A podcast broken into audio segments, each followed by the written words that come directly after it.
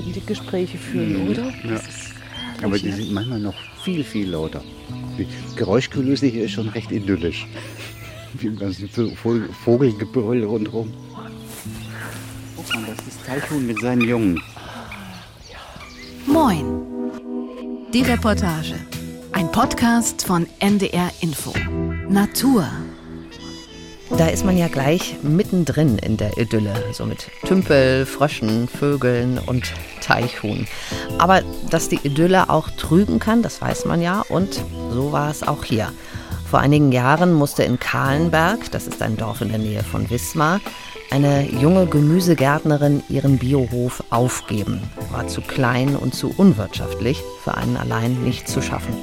Und Angestellte waren zu teuer.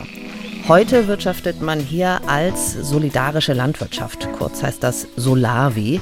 Was sich dahinter verbirgt und wie das funktioniert, darum geht es in dieser Sendung. Ich bin Karin Busche. Willkommen. Meine Kollegin Alexa Hennings hat sich in Kahlenberg umgeschaut und erfahren, wie das mit der solidarischen Landwirtschaft geht. Hallo Alexa. Hallo Karin. Mit wem warst du denn dort unterwegs? Ja, der nette Mann, der mich da über das Gelände geführt hat, das ist Martin Hösel. Und Martin ist eigentlich ein Maschinenbauingenieur aus Berlin. Er war dort viele Jahre selbstständig und jetzt wohnt er in einem Dorf in der Nähe von Wismar und gehört zur Solavi namens Gemüsegruppe Kahlenberg. Gemüsegruppe. Das klingt ja schon irgendwie ein bisschen fast kultig, würde ich sagen. Ich habe aber tatsächlich vor unserem Treffen mal äh, nachgelesen. Das scheint ja fast so, als ob sich viele von diesen Solavis doch recht originelle Namen geben würden. Also da habe ich zum Beispiel Namen gelesen wie äh, Lebenswurzel oder Vektopia oder Sterngarten Odyssee oder auch knackiger Acker. Ja, genau. Und die aus Wismar, das ist dann eben die Gemüsegruppe Kahlenberg. Äh, der Name sagt es schon, es geht um Gemüse und um Kahlenberg. Kahlenberg, das ist das Dorf, in dem der Biohof Himmel und Erde wirtschaftet. Himmel und Erde, das ist ja auch ein schöner Name. Ja, ne? und wie hängen dann die äh, Solavi und der Biohof zusammen? Ja, also im Prinzip funktioniert das so. Eine Gruppe von Menschen unterstützt einen Biohof mit regelmäßigen Beiträgen. Und der Hof gibt dafür seinen gesamten Ertrag an diese Solavi ab und dort wird er dann untereinander verteilt. Die Bauern oder Gärtner, die müssen sich also überhaupt nicht mehr um den Verkauf kümmern, sondern nur noch um die Pflanzen und Tiere. Näheres habe ich dann dazu von Henry Feddersen erfahren. Der betreibt gemeinsam mit seiner Frau Clivia von Saalfeld den Biohof Himmel und Erde. Und er wollte zwar gerade zum Baumarkt, als ich mit Martin bei ihm zu Hause vorbeikam, nahm sich aber dann trotzdem Zeit, mir das Prinzip Solavi zu erklären und was es konkret für ihn und seine Familie bedeutet. Für uns ist das eine sehr stabile Sache. Also wir wissen eigentlich über das Jahr, was wir an Geld zur Verfügung haben, dass es äh, regelmäßig kommt. Ich muss nicht äh, Angst haben, dass ich irgendwie Übermengen irgendwo billig verramschen muss. Wenn ich ein Problem habe, weil das nicht wächst, lassen mich die trotzdem nicht hängen, die Kunden, die sind einfach trotzdem da. Die Köpfe können klein sein, die werden trotzdem gegessen, die können auch sehr groß sein, dann werden sie halt geteilt. Also das ist einfach äh, eine, für uns eine sehr gute äh, Art zu wirtschaften, weil ich mich da eben ja entspannen kann. Ich muss da nicht äh, auf dem Markt kämpfen mit irgendwie Widrigkeiten, die ich nicht beherrschen kann. Ja, solche Widrigkeiten, für die man praktisch ja nichts kann, die lernt man ja schon kennen, wenn man einen eigenen Garten hat. Also ich weiß nicht, wie es dir geht, aber ich habe schon mhm. oft gedacht, wenn mal wieder die Nacktschnecken oder irgendwelche Kohlfliegen mein Gemüse befallen haben, also Gott sei Dank muss ich nicht davon leben. Und das ist dann immer wirklich der Augenblick, wo die Bauern und Gemüsegärtner mein größtes Mitgefühl haben. Ja, total. Also ich finde auch gerade mit den Nacktschnecken hat man ja hin und wieder zu tun. Ich bin dazu übergegangen, äh, vorher nachzulesen jetzt, was die Schnecken eigentlich wegfressen und was nicht. Das funktioniert manchmal besser und manchmal schlechter. Privat kann man das bestimmt gut machen, aber mit einem Biohof ist das eine ganz andere Geschichte. Und da gibt es ja noch viel mehr Unwägbarkeiten, ne? zum Beispiel das Wetter. Ja, genau. Wetter und äh, die Widrigkeiten des Marktes und das Kundenverhalten überhaupt, das ist ja auch so schwankend. Und am Anfang war ja der Kahlenberger Biohof auch ein ganz normaler Hof. Also da mussten Gemüse, Fleisch und Käse vermarktet werden. Zum Beispiel im Bioladen in Wismar, den es übrigens auch schon nicht mehr gibt auf dem Markt in Wismar oder in einem Biocafé. Und je kleiner so ein Hof ist, desto schwieriger ist es ja in der Regel, auf dem Markt zurechtzukommen. Und das hat dann auch Henry Feddersen gemerkt. Und seine Vorgängerin auf dem Hof, das hast du ja schon erwähnt, Mhm, die musste am Anfang, ne? genau, Da, genau. hm. die musste sogar ein paar Jahre zuvor aufgeben. Und es ist wirklich ein schwieriges Unterfangen, so einen kleinen Hof über Wasser zu halten. 2016 wurde dann die Solavi in Kahlenberg gegründet und nach einer Übergangszeit ging dann 2018 der gesamte Ertrag des Hofes an diese Gemüsegruppe und im Gegenzug gingen die Beiträge der Gruppe, das sind rund 100.000 Euro im Jahr, da kommt was zusammen, an den Biohof von Cliver von Saalfeld und Henry Feddersen. Wie viele Mitglieder hat diese Gemüsegruppe? Das sind 90 Familien und ja, in jeder Familie sind dann nochmal x Leute, aber das wird immer nach Familien gerechnet. Ne? Mhm, Da sind ja dann sozusagen auch die Prinzipien der Marktwirtschaft ausgehebelt, ne, wenn ich das richtig verstehe. Also der Preis wird nicht mehr von Angebot und Nachfrage Ja. bestimmt. Ja, genau. Und es ist sogar noch radikaler. Es gibt ja gar keinen Preis mehr in dem Sinne fürs einzelne Lebensmittel. Also da steht nirgends mehr dran, dieser Kohlkopf kostet zwei Euro oder so. Da fragt man sich natürlich, ob das nur so eine Utopie ist, die im Kleinen funktioniert, oder ein Zukunftsmodell, nach dem noch viel mehr Landwirte wirtschaften könnten. In Deutschland kann man ja von einem kleinen Boom sogar sprechen, würde ich denken. Ne? 2011 gab es nur zwölf Solavis bundesweit und heute sind es 399. Aber angesichts, jetzt wenn man mal guckt, Zehntausender Landwirtschaftsbetriebe, scheint es doch insgesamt doch eher noch wenig zu sein. Ja, stimmt, aber ähm, wir schauen mal in andere Länder. Da ist das äh, Konzept der solidarischen Landwirtschaft durchaus verwurzelt. Das hört sich ja erstmal so ein bisschen nach Sozialismus an. Also kein Preis, kein Markt, keine Marktwirtschaft. Aber die ersten Solavis, die gab es auch nicht etwa in der DDR oder anderen Ostblockländern, sondern in Japan. Und zwar sogar schon in den 60er Jahren. Das heißt dort Taikai und äh, bedeutet so viel wie Partnerschaft. Ich finde, der Begriff trifft es auch ganz gut.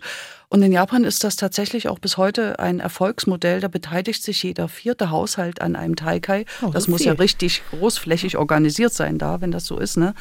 Und äh, ja, seit den 80er Jahren gibt es das Modell auch in den USA und in Deutschland, in vielen anderen europäischen Ländern. Das hat dann ganz unterschiedliche Namen, aber es ist immer das gleiche Prinzip. Also regionale Vereine sorgen dafür, dass äh, gesichert landwirtschaftliche Produkte abgenommen werden. Und so funktioniert das auch in Kahlenberg mit der Gemüsegruppe und Henry Feddersen. Der äh, hatte dann seine Fahrt zum Baumarkt noch ein wenig herausgeschoben und kam dann beim Thema Solavi nochmal so richtig in Fahrt. Das ist eigentlich die, einer der wesentlichen Gründe, warum es diese Solavis gibt, dass man sagt, wir wollen weg von diesem Kreiskampf. Ne? Auf, auf normalen Markt ist es ja so, dass ich dann gute Preise habe, wenn der Nachbar eine schlechte Ernte hat. Ne? Dann, dann steigt mein Preis, weil das Angebot sinkt und ich kann, kann mehr verlangen. Und das ist, hat ja nichts mit meiner Arbeit zu tun. Bei uns ist es so, dass äh, ja, ich bekomme das, was meine Arbeit wert ist. Was den Leuten meine Arbeit wert ist. So muss man das so formulieren. Ich definiere ja auch keinen Preis, ich, wir definieren ja auch keinen Mitgliedsbeitrag in dem Sinne, sondern wir sagen, wir stellen uns vor, dass wir einen gewissen Etat brauchen, weil wir auch Menschen beschäftigen. Martin zum Beispiel ist ja angestellt, der soll ja ein vernünftiges äh, Gehalt bekommen für seine Arbeit, eine Anerkennung, eine gute Anerkennung. Und das stelle ich den Mitgliedern vor am Jahresanfang und dementsprechend müssen sie sagen, ja, okay, wir wollen, dass Martin mitarbeitet, also müssen wir dafür auch Beiträge zahlen und dementsprechend auch mehr Beiträge zahlen. Das wird dann gemeinschaftlich entschieden. Das wird gemeinschaftlich entschieden, ja. Es wird vorgeschlagen und wenn die jetzt sagen würden, wir wollen das nicht geben, dann, dann könnte ich Martin eben nicht bezahlen. Dann müsste ich das ohne ihn machen. Und wenn die sagen, wir wollen, wir wollen das, weil wir wollen das Gemüse, wir wollen auch diese Menge und diese, wir wollen auch das Brot, das Martin backt, das gehört dazu und dann sagen die, ja, das machen wir so. Das setzt natürlich voraus, dass man sehr viel kommuniziert. Wir müssen natürlich unsere Wirtschaftsdaten auch offenlegen, dass es äh, auch transparent ist, was wir hier machen. Aber dann funktioniert es auch. Kann man sagen, wie viel die Menschen dafür geben? Also da gibt es eine Spanne und auch da gibt es dann Solidarität, nehme ich an. Der, der Durchschnittsbetrag ist, äh, wie hast du noch 100.000 im Jahr? Das heißt Äh, 90 Euro. knapp 90 Euro pro Familie im Monat. Das variiert dann sehr stark. Da gibt es Menschen, die weniger bezahlen und welche, die mehr Wie bezahlen. gesagt, wir haben Alleinerziehende mit zwei Kindern, die zahlt natürlich nicht den Betrag, den Doppelverdiener ohne Kinder zahlen können. Das ist dann aber die Solidarität in der Gruppe, dass eben Menschen da sind, die äh, sagen, okay, ich kann das nicht, ich habe jetzt gerade meinen Job verloren, ich bin krank, ähm, die dürfen aber trotzdem natürlich Mitglied sein. Das gleichen dann andere, die sagen, äh, ich, kann das, ich kann das ausgleichen. Ja, wie gesagt. Gab es trotzdem schon kritische Situationen? Äh, nee, das ist Land, äh, gut gelaufen. Also im allerersten Jahr hat man nach zwei, Jahr, nach zwei Monaten äh, Totalschaden beim Schlepper. Der, hat einen Motorschaden, der fiel aus. Also der, mitten in der Ernte eigentlich. Und da habe ich gesagt, oh, ich brauche jetzt äh, 5000 Euro. Nach zehn Tagen hatten wir 5000 Euro extra. Da habe ich einen neuen Schlepper kaufen können. Geht ja nicht für mich, sondern es geht ja für den Betrieb. Und das, äh, das ist immer okay. Bis jetzt. War es auch kein Problem. Aber ich muss jetzt los. Der Rest, gerne, also Klieber weiß auch was. Kennt alles. Alles klar. Genau. Wir, wir, gehen jetzt mal runter und gucken. Okay. Oh, jetzt fließt das richtig. Jetzt noch mal ein Stückchen da runterlaufen, da wird es nass. Ja. Meinst du, ich ziehe die Gummistiefel? Besser, ne? Das ist fast besser. nee, deswegen, das, das war das erste, was ich mir hier gekauft habe, sind diese Gummistiefel. Die sind unendlich teuer. Die kosten fast 150 Euro. Boah, das klingt auf jeden Fall nach äh, Premium-Gummistiefeln. Ja. Hattest du auch solche ähm, Premium-Gummistiefel? Also ich weiß nicht, ob es Premium war, aber auf alle Fälle haben sie gut gepasst. Martin hatte nämlich fürsorglich für mich welche von seiner Frau in sein Auto gepackt. Das war Ah, sehr nett. Sehr gut. Gleiche Schuhgröße hilft. Ja. ähm, du hast ja, glaube ich, auch irgendwie, wenn ich mich so recht erinnere, beinahe ein Abo, oder? Auf Gummistiefel. Ich glaube, da war schon mal was zum Thema Mikroabenteuer. Hast du eine Moin-Reportage äh, gemacht? Das Gummistiefelabenteuer, meine ich, oder? Ja, genau. Da bin ich mit einer Freundin äh, einem Flusslauf in Mecklenburg gefolgt und da wurde es dann auch wirklich nass auf den Wiesen. Also so ein Feuchtgebiet hat mich natürlich in Kahlenberg nicht erwartet, aber es hat dort tatsächlich von früh an geregnet und äh, wirklich in Strömen. Und das war auch der Grund, warum an diesem Tag das Gelände ohne den sonst hier üblichen Kindertrubel war. In dem Gutshaus dort äh, ist nämlich der sogenannte Bauernhof-Kindergarten untergebracht und in einem Nachbarort gibt es eine kleine freie Schule und die gehen beide auf die Initiative der Menschen vom Biohof zurück. Und die Kindergarten und die Schulkinder, die helfen dort auch regelmäßig bei der Arbeit im Garten, aber leider eben nicht an diesem verregneten Tag, an dem ich dort war. Nicht dieselben Gummistiefel vielleicht. Und bevor mir Martin das Gelände zeigte, holte er dann noch ein urtümliches Gerät aus seinem alten VW heraus. Was ist das jetzt, sag mal? Äh. Also das hast du gebaut. Äh, Das ist ein uraltes Gestell, das da rumlag, wo eigentlich nicht so hundertprozentig klar war, wofür das überhaupt ist. Ich bin jetzt auf die Idee gekommen, das Rad vorne, das ist auch irgendein anderes Rad, das hat Förder nicht dran, äh, da dran zu bauen, dass man das halt so einfach auch bewegen kann. Ja. Und das ist ein altes Metallsägeblatt, das ich noch zu Hause rumliegen hatte, das ich nicht mehr brauche. Äh, durch das Gewicht wird es jetzt runtergedrückt und kann dann eben an den Beeten, die du vielleicht sehen wirst, einfach die Kanten abschneiden. Hast du schon probiert? Nein, habe ich noch nicht probiert. Und es gibt scheinbar keine geeignete Maschine, die sowas professionell macht. Das ist Lisa, unsere Auszubildende. Oh, der Hallo. Beteschneider. Da bin ich aber gespannt. Ja, ich auch. Wie ein Flitzebogen. Ich gehe mal was gucken. Sie kocht jetzt? Für den Kindergarten? Nein, für uns. Äh, weil wir sind ja, letztendlich sind wir jetzt vier Leute, die hier regelmäßig arbeiten. Und keiner hat aber Lust, jeden Tag zu kochen. Deswegen kocht jeden Tag jemand anders. Schön. Du bist auch mal dran. Ich habe gestern gekocht. Okay, was gab's? Äh, Fenchelgemüse mit äh, Mangold und Pellkartoffeln und einer Sahnesoße. In der Regel versuchen wir natürlich mit dem Zeug, was hier wächst, zu kochen und sich auch damit zu ernähren. Weil du bist es ja gewöhnt, im Supermarkt hast du zwölf Monate im Jahr eigentlich so gut wie alles immer zur Verfügung. Und früher habe ich gekocht, habe mir überlegt, was möchte ich kochen was brauche ich dafür? Und bin in den Supermarkt gegangen und habe mir die Sachen gekauft, weil es gibt immer alles. Ähm, das versuche ich dahingehend zu ändern, dass ich sage, was habe ich hier, was wächst im Moment, was kann ich im Moment ernten und was kann ich daraus zu essen machen. Zusehends funktioniert das so halbwegs. Klar, im Winter ist es manchmal ein bisschen langweilig, wenn du jetzt, äh, irgendwann gibt es dann noch Möhren und Kohl und äh, gebratene Möhren, gekochte Möhren, gedünstete Möhren. Man muss das ja nicht absolut mit einem Perfektionsanspruch haben, aber wenigstens so weit als möglich das machen. So, hier hast du jetzt mal einen Teilüberblick. Das Gelände fängt hier an dieser Kante, quasi wo dieses Gebüsch steht, bis zum Wald hinten. Ja. Geht das? Ist Weideland. Äh, da äh, wird das Futter für die Ziegen. Die liegen jetzt alle da unterm Wagen, weil die sind Ah, ja. wasserscheu. äh, für die Ziegen und für die Kühe. Die Kühe stehen da drüben auf der Weide. Die brauchen ja jede Menge Zeug. Für die Kühe brauchst du im Winter, äh, jede Kuh frisst am Tag ungefähr 30 Kilo Gras. Wir haben 15 Kühe. Das sind 450 eine halbe Tonne Gras pro Tag. Das muss irgendwo herkommen. Das kannst du teuer einkaufen oder du kannst es hier auf diesen Flächen auch mähen und zu Ballen pressen und einlagern. Ja, das ist dieser Schuppen, den wir äh, neulich gebaut haben. Das ist letztendlich, äh, die haben wir neu gebaut, deswegen sind wir hier noch am Einrichten. Eben, das waren vier, fünf, sechs Leute. Ich war da leider nicht hier. Äh, und in einem Tag stand dieses Ding wieder. Das ist für einen allein ist das unheimlich viel Arbeit. Wenn es aber dann vier, fünf, sechs Leute sind, die da mithelfen, die einfach auch ein klein wenig wissen, um, selbst, selbst wenn sie keine Ahnung haben und nur Handlangerdienste machen, äh, wenn du da viele Hände hast, dann geht es einfach schnell. Und ich habe jetzt hier letzte Woche die Elektrik eingebaut. Jeder macht halt einfach, jeder hilft, wo er kann, wenn er Lust und Zeit hat. Und dadurch, dass das viele sind, sich die Arbeit auf viele Hände verteilt, ist es für jeden nur eine Kleinigkeit.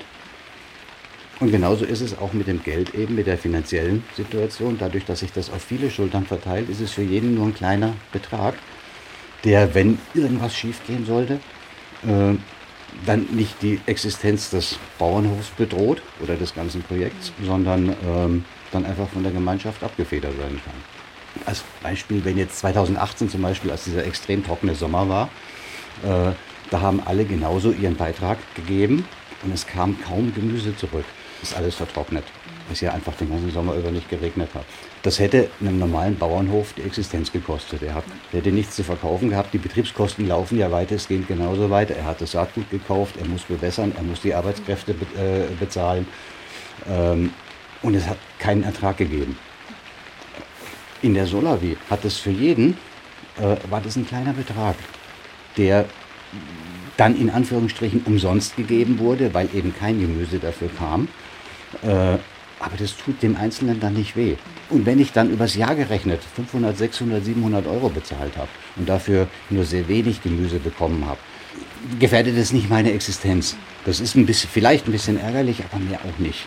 Äh, Henry hat das, das Leben gerettet, äh, weil einfach eben dieses unternehmerische Risiko auf viele Schultern verteilt wird und dann ist es leicht zu tragen.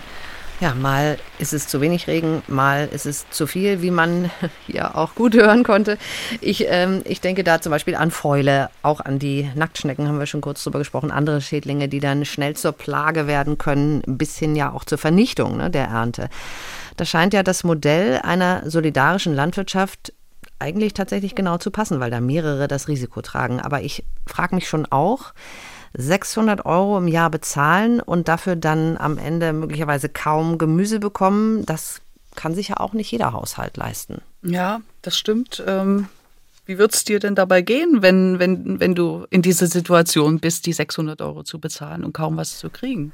Ja, also wenn ich es mir leisten kann, dann würde ich sagen, alles gut, super Sache, würde ich äh, sofort auch tatsächlich nachgucken, ähm, bei sowas mitzumachen. Aber wenn nicht, äh, stelle ich es mir schon doch schwieriger vor.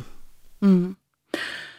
Ja, der Martin sagte auch noch, er betrachtet das so wie ein Mitgliedsbeitrag für eine Organisation. Er wäre auch bei Greenpeace und da käme ja in dem Sinne auch nichts zurück. Ne? Also wenn es denn so ist, sagt er, betrachtet er das als sozusagen Gabe dafür. Ja, aber es hat natürlich damit auch was zu tun, ob man sich das leisten kann. Da hast du recht. Und äh, beim Thema Solavi geht es ja aber auch, äh, finde ich, darum, zum Beispiel eigene Einstellungen zu überprüfen. Und das fängt ja damit an, wie viel brauche ich überhaupt und, und was brauche ich? Und man ist da sehr schnell auch beim Thema wegwerfen. Ne? Also wenn man sich dort zu viel nimmt, das wird man da nicht tun, weil man ja weiß, wie wertvoll das ist. Ne?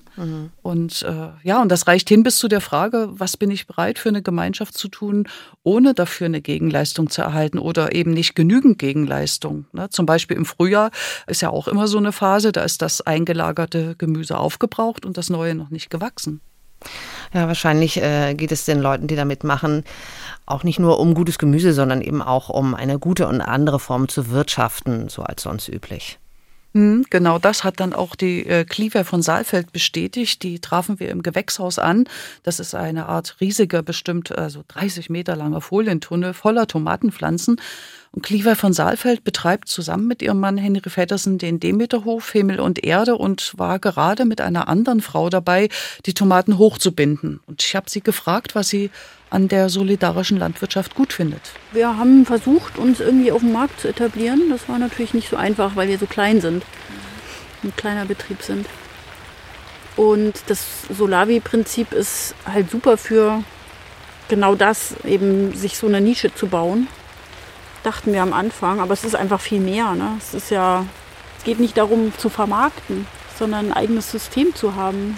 Wir haben ja als Demeter-Betrieb sowieso schon die Prinzipien des halbwegs geschlossenen Organismus und ich muss da jetzt noch mal was abschneiden. Mhm. Dass wir dann auch eben nicht nur unseren Hof als geschlossenen Kreislauf haben, sondern eben einfach auch die ganze Vermarktungsgeschichte. Was die Warenabnahme angeht und das ehrenamtliche Mitarbeiten. Also ist, glaube ich, das, was sich landwirtschaftlich abspielt im Organismus, das findet sich da gesellschaftlich wieder. Genau, und das ist eigentlich äh, noch mal viel mehr als das ganze landwirtschaftliche und produktive, ne? finde ich jetzt jedenfalls. Hm. Ist es auch entspannter, oder? Jetzt ja. für Sie als Landwirte. Wir rechnen auch mit dem Mitarbeiten und wenn nichts kommt, dann kommt nichts und dann ist es nicht entspannt gar nicht. Passiert das? Also das, das passiert durchaus. Also wir haben jetzt in diesem Frühling echt eine Phase, wo relativ wenig kommt von außen so an mhm. Mithilfe. Mhm. Das hatten wir schon anders. Was machen Sie dann?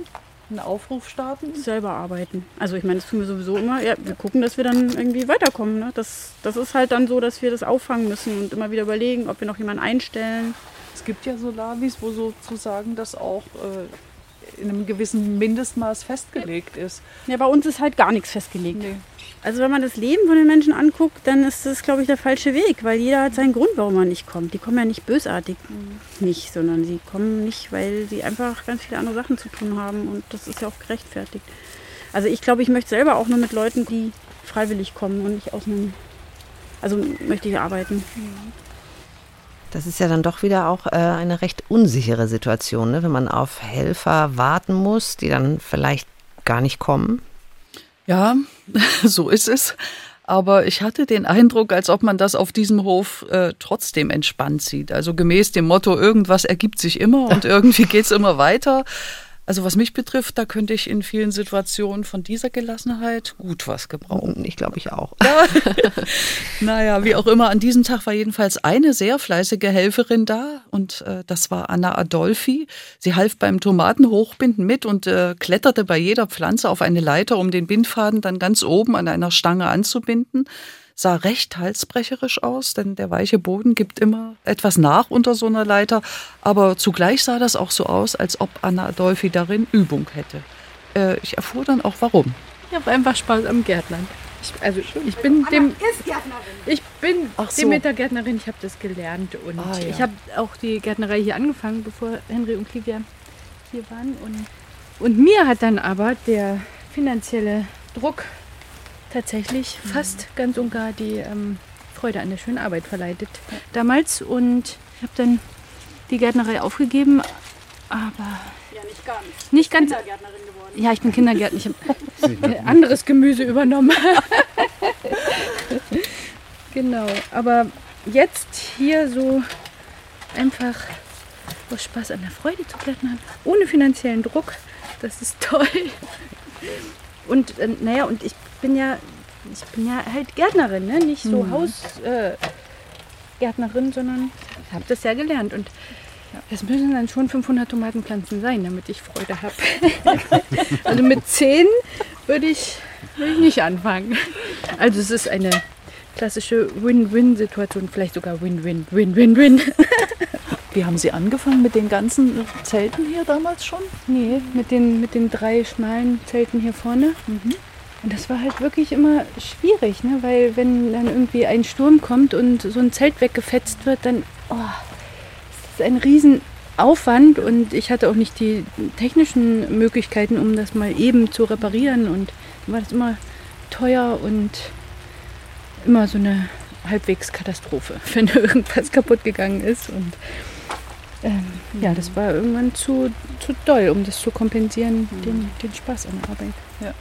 Nicht nur das Finanzielle, sondern auch finanziell der so, Aufwand. Finanziell sowieso eine Katastrophe. Das, also, na, aber ich wollte noch mal zum Thema Solavi sagen. Ne? Ja. Ich finde es halt, ich meine, ich bin ja Ostkind ne? und auch so entsprechend ähm, sozialisiert.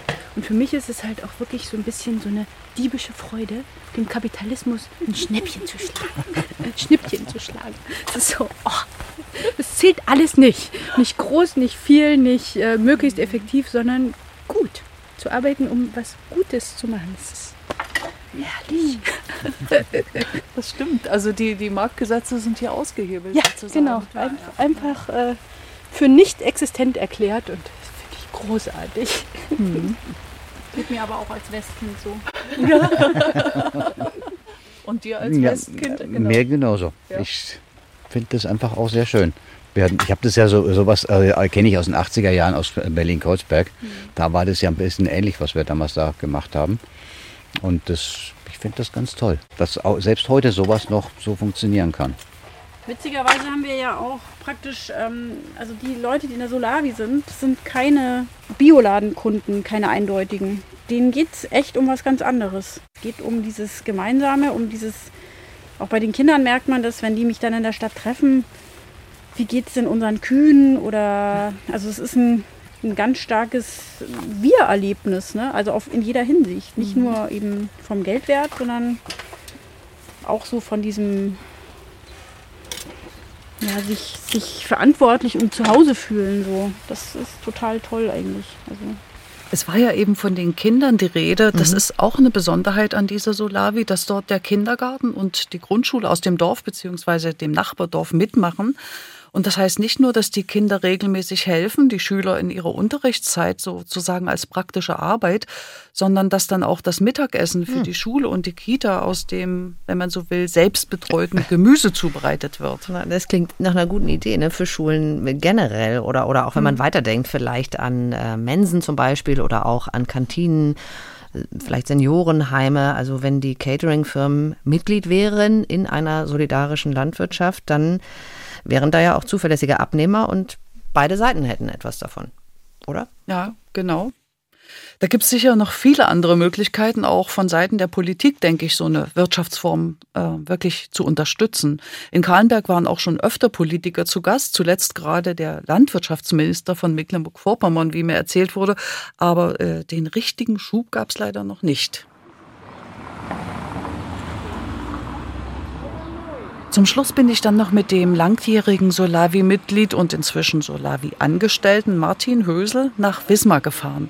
In einem Haus dort, nicht unweit vom Markt, können sich nämlich die Solavi-Mitglieder ihr Gemüse abholen und auch das Brot, das der Martin zweimal im Monat in einem Steinofen bäckt. Hier haben wir zwei Kellerräume, die natürlich naturgemäß im Moment eher dürftig bestückt sind. Ja, Zwiebel oder Knoblauch. Ja, Knoblauch, das, das, waren, das waren diese kleinen Knoblauchdinger. Das ist Marlies Reiser, eine Wismarer Ärztin, die auch Solavi-Mitglied ist. Guck mal, hier ist die Liste. Da steht dann jeder Name drauf. Hier steht zum Beispiel ich. Und hier oben steht eben dann das, was jetzt äh, geliefert wurde das letzte Mal. Eben sieben Kisten Salat, eine Kiste Petersilie, zwei Kisten Knoblauch und Käse. Der, Ach, steht, jetzt, hinten. Hm. der steht dann hinten. Hallo. Hallo. Ein echter Echtes Soda. Hier kommt Yves Salewski. Er betreibt einen Wein- und Feinkostladen in Wismar. Ich wollte tatsächlich nur Salat und äh, ein bisschen Schnittlauch. Na, da hast du Glück. Das ist, genau das ist noch da. da kann man nicht enttäuscht sein, wenn man weiß, dass es im Moment nur das gibt, oder? Richtig. Woher weiß man das? Wird einem was mitgeteilt, was gerade da ist? Was es gibt? Ja? Äh, ich glaube durchs Schauen. Genau. Also ich selbst also. fahre auch, mache auch Fahrdienst mit. Ah ja.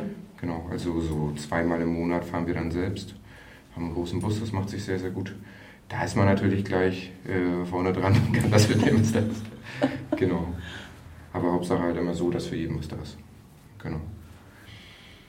Und wie ist das mit diesem Prinzip, jeder nimmt sich so viel er braucht, aber denkt, muss ja auch an die anderen denken. Jetzt gerade ist genug Salat. Ich glaube, am Donnerstag ist schon wieder neuer Salat da. Also da ist es in Ordnung, wenn man sich mal mehr nimmt. Aber es gibt halt Phasen oder gerade Sachen, die angebaut werden, die halt nicht in Fülle und in Masse da sind. Und da muss man sich halt dann darauf konzentrieren, dass man so viel nimmt, wie man braucht, aber halt auch auf die anderen achtet. Also ich habe das zumindest am Anfang nicht so äh, verinnerlicht gehabt, dass wir sozusagen ein Projekt finanzieren mit allem, was drumherum ist, sondern ich habe eher dieses Gemüse gesehen und habe gesagt, wir das ist gut, Gemüse. das ist biologisch, das ist regional und das unterstütze ich. Aber wir kaufen Gemüse, ja. Und diesen Sprung zu machen, das, es geht nicht um das saubere Gemüse alleine, sondern es geht um die Lebensform, die sich verändern muss. Und das ist dann wieder klasse. Also dafür kann man doch dann auch das Geld geben, auch wenn du mal eben nicht alles das kriegst, was du dir vorstellst. Miteinander, ohne das geht es halt nicht. Ne? Also grundsätzlich in der Welt sollte es so sein. Es ist oft nicht so, aber wenn es so wäre, funktioniert es gut. Aber wir sehen das ja jetzt in 90 Familien.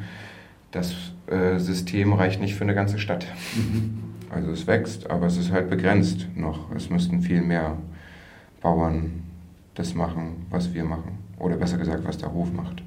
Ja, wer die Idee der solidarischen Landwirtschaft unterstützen möchte, der kann sich beim Netzwerk Solidarische Landwirtschaft im Internet informieren. Und auf der Seite findet man dann auch Solavis in seiner Nähe. Oder ihr schaut in die Shownotes unseres Podcasts den ihr, den Sie in der ARD-Audiothek finden können. Und da kann man dann auch die Sendung nochmal nachhören oder auch andere Sendungen zum Thema Natur von uns entdecken. Also ich werde auf jeden Fall gleich mal nachschauen, ob es bei uns in der Nähe eine Solavi gibt. Alexa, vielen, vielen Dank für die Einblicke heute und auch für die Eindrücke von der solidarischen Landwirtschaft mit dem schönen Namen und wir sagen ihn gerne nochmal Gemüsegruppe Kahlenberg. Das war Moin, die Reportage im Team heute dabei waren. Doris Schiederich, Katharina Jetter, Sabine Suhr und Jürgen Kopp. Wir freuen uns über Mails von Ihnen oder von euch an moin.ndrinfo.de. Alexa Hennings und ich, Karin Busche, wir sagen Tschüss. Tschüss. Und bis zum nächsten Mal. Ein Podcast von NDR Info.